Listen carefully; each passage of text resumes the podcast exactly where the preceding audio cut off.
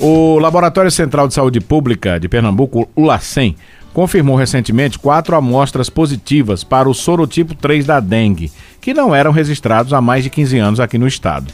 Vamos saber um pouco mais sobre esse assunto, conversando agora aqui no Vídeo Saúde de hoje com o diretor de Vigilância Ambiental e Saúde do Trabalhador da Secretaria Estadual de Saúde, Eduardo Bezerra. Diretor Eduardo, bom dia.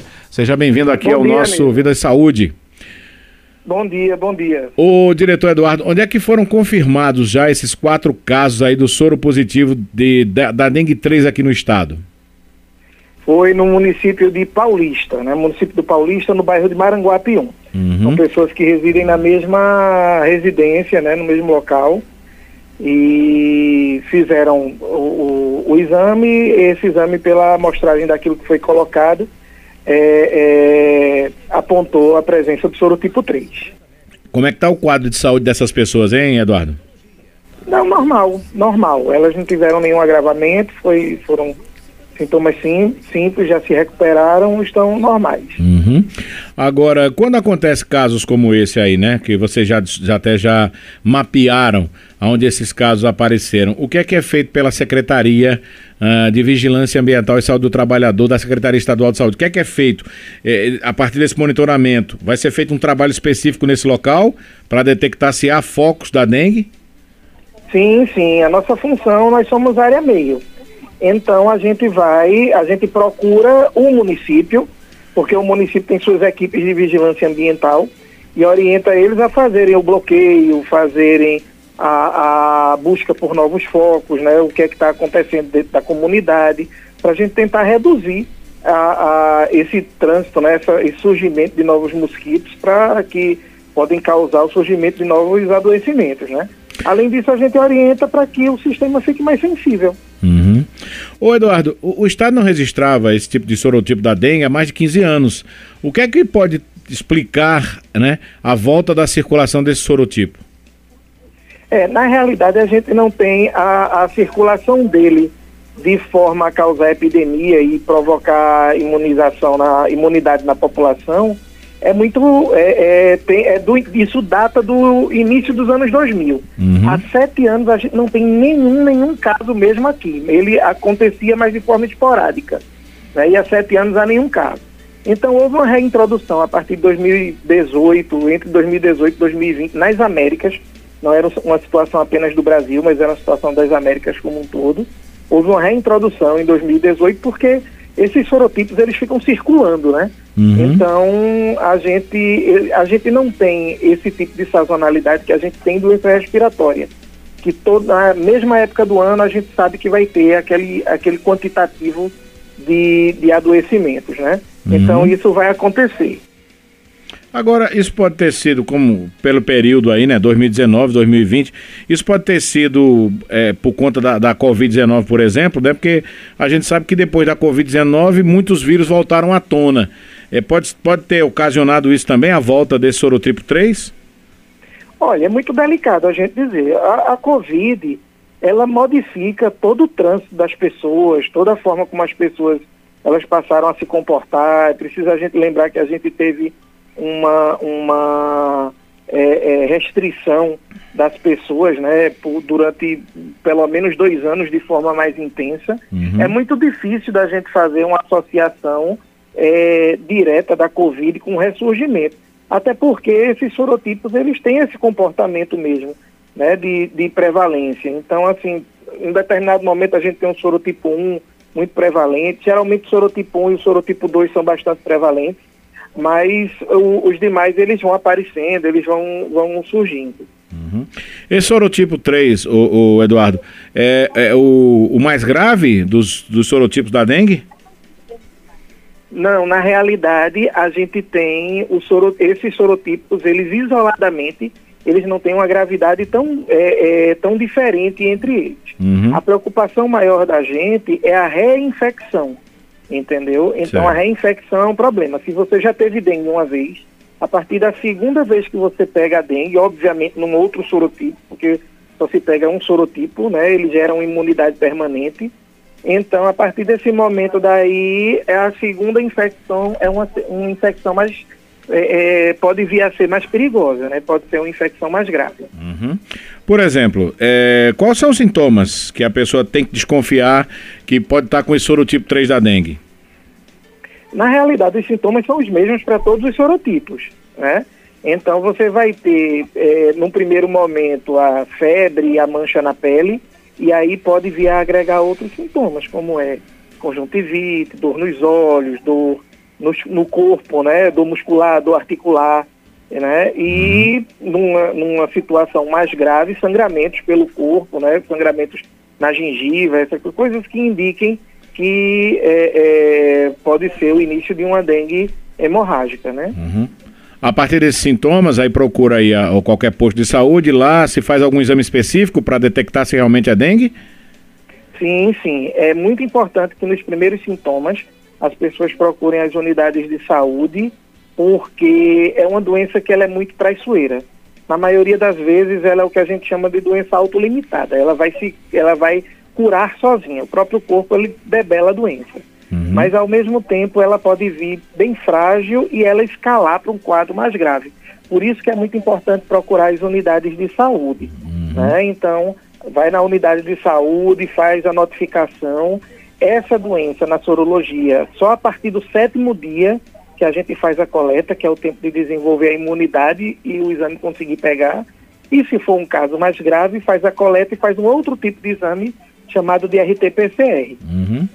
Olha, a gente sabe que o, o, mosquito, né, que transmite a dengue, ele gosta da, da, de se proliferar nesse período mais quente. Mas a gente está vivendo um período quente, mas um período também de chuva. Por exemplo, de ontem para hoje nós tivemos uma chuvinha. Realmente é, é a incidência dessas, dessas arboviroses, Eduardo, é, a tendência é que aumente mais nesse período mais quente do ano? Sim, sempre que a gente tem é, esse período de chuva que vem após um período muito seco, que o, o, o, mosquito ele tem um comportamento muito interessante. Ele não coloca o ovo na água, ele coloca o ovo na imediação da água. Então ele só precisa de uma tampinha de refrigerante. Se essa tampa secar, não quer dizer que esse ovo ele inviabilizou. Ele pode ficar até um ano e meio, quase dois anos, em uma espécie de hibernação. Uhum. Então, quando vem essas chuvas, então essas chuvas elas hidratam esses ovos e eles eclodem, mesmo depois de um ano, um ano e meio entendeu? Então, uhum. assim, é muito comum quando a gente vê um período sem chuva, quando essa chuva volta, um, dois dias depois a gente está cheio de mosquito na, na área da gente. Uhum. Por isso que é muito importante essa higienização, esfregando, esfregando as calhas, limpando as calhas, esfregando é, os potes que alimentam os animais, evitando planta com, com água, né, cultivada em água. Então, tudo isso é muito importante. Eduardo, a gente está falando do sorotipo 3, mas isso não quer dizer que o sorotipo 1 e o sorotipo 2 continuam né, evidenciando aí as pessoas o, o a dengue. Ah, temos muitos casos aqui no estado confirmados de dengue? Na realidade, a gente não trabalha com a, o indicador de muitos casos do por sorotipo. A gente uhum. tem o, o, sorotipo geral. O desse ano, a gente teve, é, no Brasil, a gente observando o Brasil, a gente teve uma grande quantidade de casos nos estados do, da região sul, da região sudeste e do centro-oeste. O nordeste ele teve uma incidência bem baixa né, esse ano, então a gente não teve muitos casos. Entretanto, a gente está esperando para o próximo ano, a gente tem uma equação que não é muito favorável. A gente tem um sorotipo que não circula há muito tempo, junto do El Ninho, que vai fazer com a estiagem, que a estiagem se estenda, né? E obriga as pessoas a acumular muita água, né, por mais tempo. Então a, a matemática não é uma matemática muito interessante para a gente não. Uhum. Agora, é, além da dengue, é, a gente tem a, a, chikungunya, né? Tínhamos a zika, mas a zika parece que teve uma incidência muito pequena nos últimos, nos últimos anos. A chikungunya também está muito ativa aqui no estado? A, a chikungunya, desde que ela foi introduzida, é, tem sido bem, bem perigosa, sobretudo por conta dos sintomas que tem é? São sintomas que deixam, sobretudo, as pessoas mais idosas por muito tempo prostradas e isso é muito perigoso. Uhum. Né? Mas é, também são arboviroses que a gente precisa ter cuidado, porque o Zika, da mesma forma que ele não aparece hoje, ele pode vir a aparecer mais na frente, entendeu? Uhum. Não, a gente não descarta, não. A gente não acha que ela foi extinta, não. Eduardo, a gente sabe que o importante é prevenir, né? E essa prevenção parte muito da população também, né? A população tem que ajudar.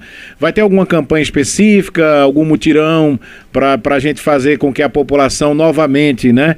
É, volte a ter cuidado para não deixar reservatórios de água em quintais, como você falou agora há pouco também, limpar as calhas. Vai ter algum tipo de ação como essa, já vislumbrando 2024? É, a gente já teve um ciclo de divulgações agora, né, por conta da semana da dengue, que aconteceu na semana retrasada, né, mas a gente vai continuar junto aos municípios, fazendo, estimulando os municípios a fazer a prevenção nos seus territórios. A gente conta muito com a ajuda de vocês para fazer a divulgação de informações, sensibilizar a população, porque isso é uma, isso é uma sensibilização contínua. Né? A gente precisa estar tá sempre conversando, estar tá sempre falando. As pessoas precisam saber que é um cuidado que não cessa. Né? É, é, então é extremamente importante que a gente continue falando disso. A gente está sempre junto dos municípios, em contato com os municípios, estimulando que eles façam esse, esse tipo de, de reforço. Né? As vigilâncias ambientais dos municípios são extremamente importantes, né? por meio principalmente dos, dos agentes comunitários de endemias e é, é, mais adiante a gente vai ter sim é, é, campanha dando mais uma, uma reforçada nesse, nesses conhecimentos, nessa prevenção. Uhum. Eduardo, é, eu, eu, até números eu sei que pode ser difícil você ter aí agora para nos falar, mas aqui no estado de Pernambuco, tem alguma cidade, algum município, né, que está numa situação mais complicada nesse quesito do, das arboviroses? Não, não. A gente teve esse ano uma situação é, relativamente tranquila com relação às arboviroses. Né? Então a gente não tem nenhum município que a gente olhe e a gente veja que passou por uma situação de, de urgência não, situação mais complicada não. Uhum. Né? Mas é, é, isso não é motivo para o pessoal se descuidar, porque é, é como eu disse, uma doença vetorial ela, ela tem uma escala muito rápida, ela escala muito rápido, tanto quantitativamente quanto na questão da gravidade. Uhum. Né? Yes. Então a gente tem que estar de olho, a gente tem que estar tá sempre prestando atenção. Mas nesse último ciclo, no ciclo desse ano, a gente não teve nenhuma nenhum município que despertou um interesse assim de dizer que está numa situação muito grave, não. Ô, ô Eduardo, só para a gente finalizar aqui, né? Como essas amostras foram registradas aí na, na região metropolitana, como você, como você falou, né? É, como é que funciona Sim. essa questão aí da, dessas amostras? É, como é que a secretaria trabalha com essas amostras, por exemplo, por município? É, se aparecerem casos de dengue, ela faz essa, essa, essa comparação para ver qual é o tipo da dengue, é isso? É, a gente, a gente pode fazer por duas situações. Esse é um tipo de exame bem específico, chamado de RT-PCR. Uhum. É um exame que a gente vai até o tipo do vírus que está é, é, infectando as pessoas. Uhum. Ele não é feito para todo mundo. O exame que ele é universal é o exame da sorologia, certo. que é o que diz se a pessoa tem arbovirose ou não. Mas esse RT-PCR, normalmente ele é feito é, periodicamente se faz análise de um conjunto de amostras, a gente vai pegando amostras de vários pontos do estado para fazer esse tipo de, de trabalho, ou então a gente faz na questão dos casos graves e óbitos. Uhum. Para esses a gente faz em todos. Né? E aí ele vai surgindo. Por isso que não é uma questão quantitativa. Temos tantos casos de dengue 3, tantos casos uhum. de dengue 2. Ele não funciona assim, ele é amostral. Uhum. A gente quer saber se ele está circulando. A simples circulação para a gente já mostra que a gente precisa ter um, um, cuidado especial. É, lembrando que nesse caso aí, né, mesmo que a pessoa tenha um sorotipo 3, ela não transmite esse sorotipo, a dengue não transmite de pessoa para pessoa, né, Eduardo?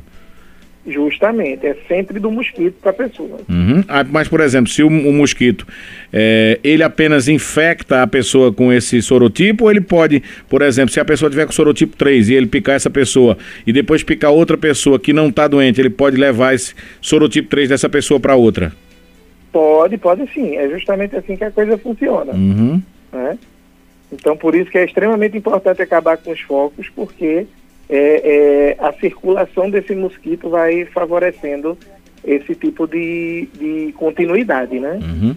É, eu sei que quando se fala de dengue, a gente já teve, é, ou nós temos, né, várias ações para tentar combater o mosquito, mas nenhuma delas se, se mostrou ainda ser super eficaz para a gente acabar com esse mosquito. Será que um dia a gente vai conseguir se livrar desse danado desse Aedes aegypti, Eduardo? Olha, amigo, a gente já teve uma experiência dessa. No, obviamente, era um outro modelo de sociedade. Uhum. As cidades não eram tão grandes, tão complexas. Mas uma, é, é, no início do século, a gente ainda a gente teve uma, um esforço que conseguiu erradicar o Aedes aegypti. Uhum. Né? Obviamente, ele não foi extinto, né? mas conseguiu se erradicar. Agora, a gente pode ajudar muito reduzindo os focos da, da, dos mosquitos, e aí a gente precisa muito da ajuda da população. Né? Okay. E a gente fizer um esforço conjunto, com certeza a gente consegue reduzir muito o que pode vir a ser uma grande epidemia. Eduardo Bezerra, muito obrigado pela sua participação com a gente aqui. Satisfação ouvi-lo. Até uma próxima oportunidade. Até a próxima, a gente está à disposição. Nós começamos com o diretor de Vigilância Ambiental e Saúde do Trabalhador da Secretaria Estadual de Saúde, Eduardo Bezerra, falando aqui, né, sobre o sorotipo 3 da dengue, que voltou a aparecer aqui no estado depois de mais de 15 anos que ele não dava as caras por aqui.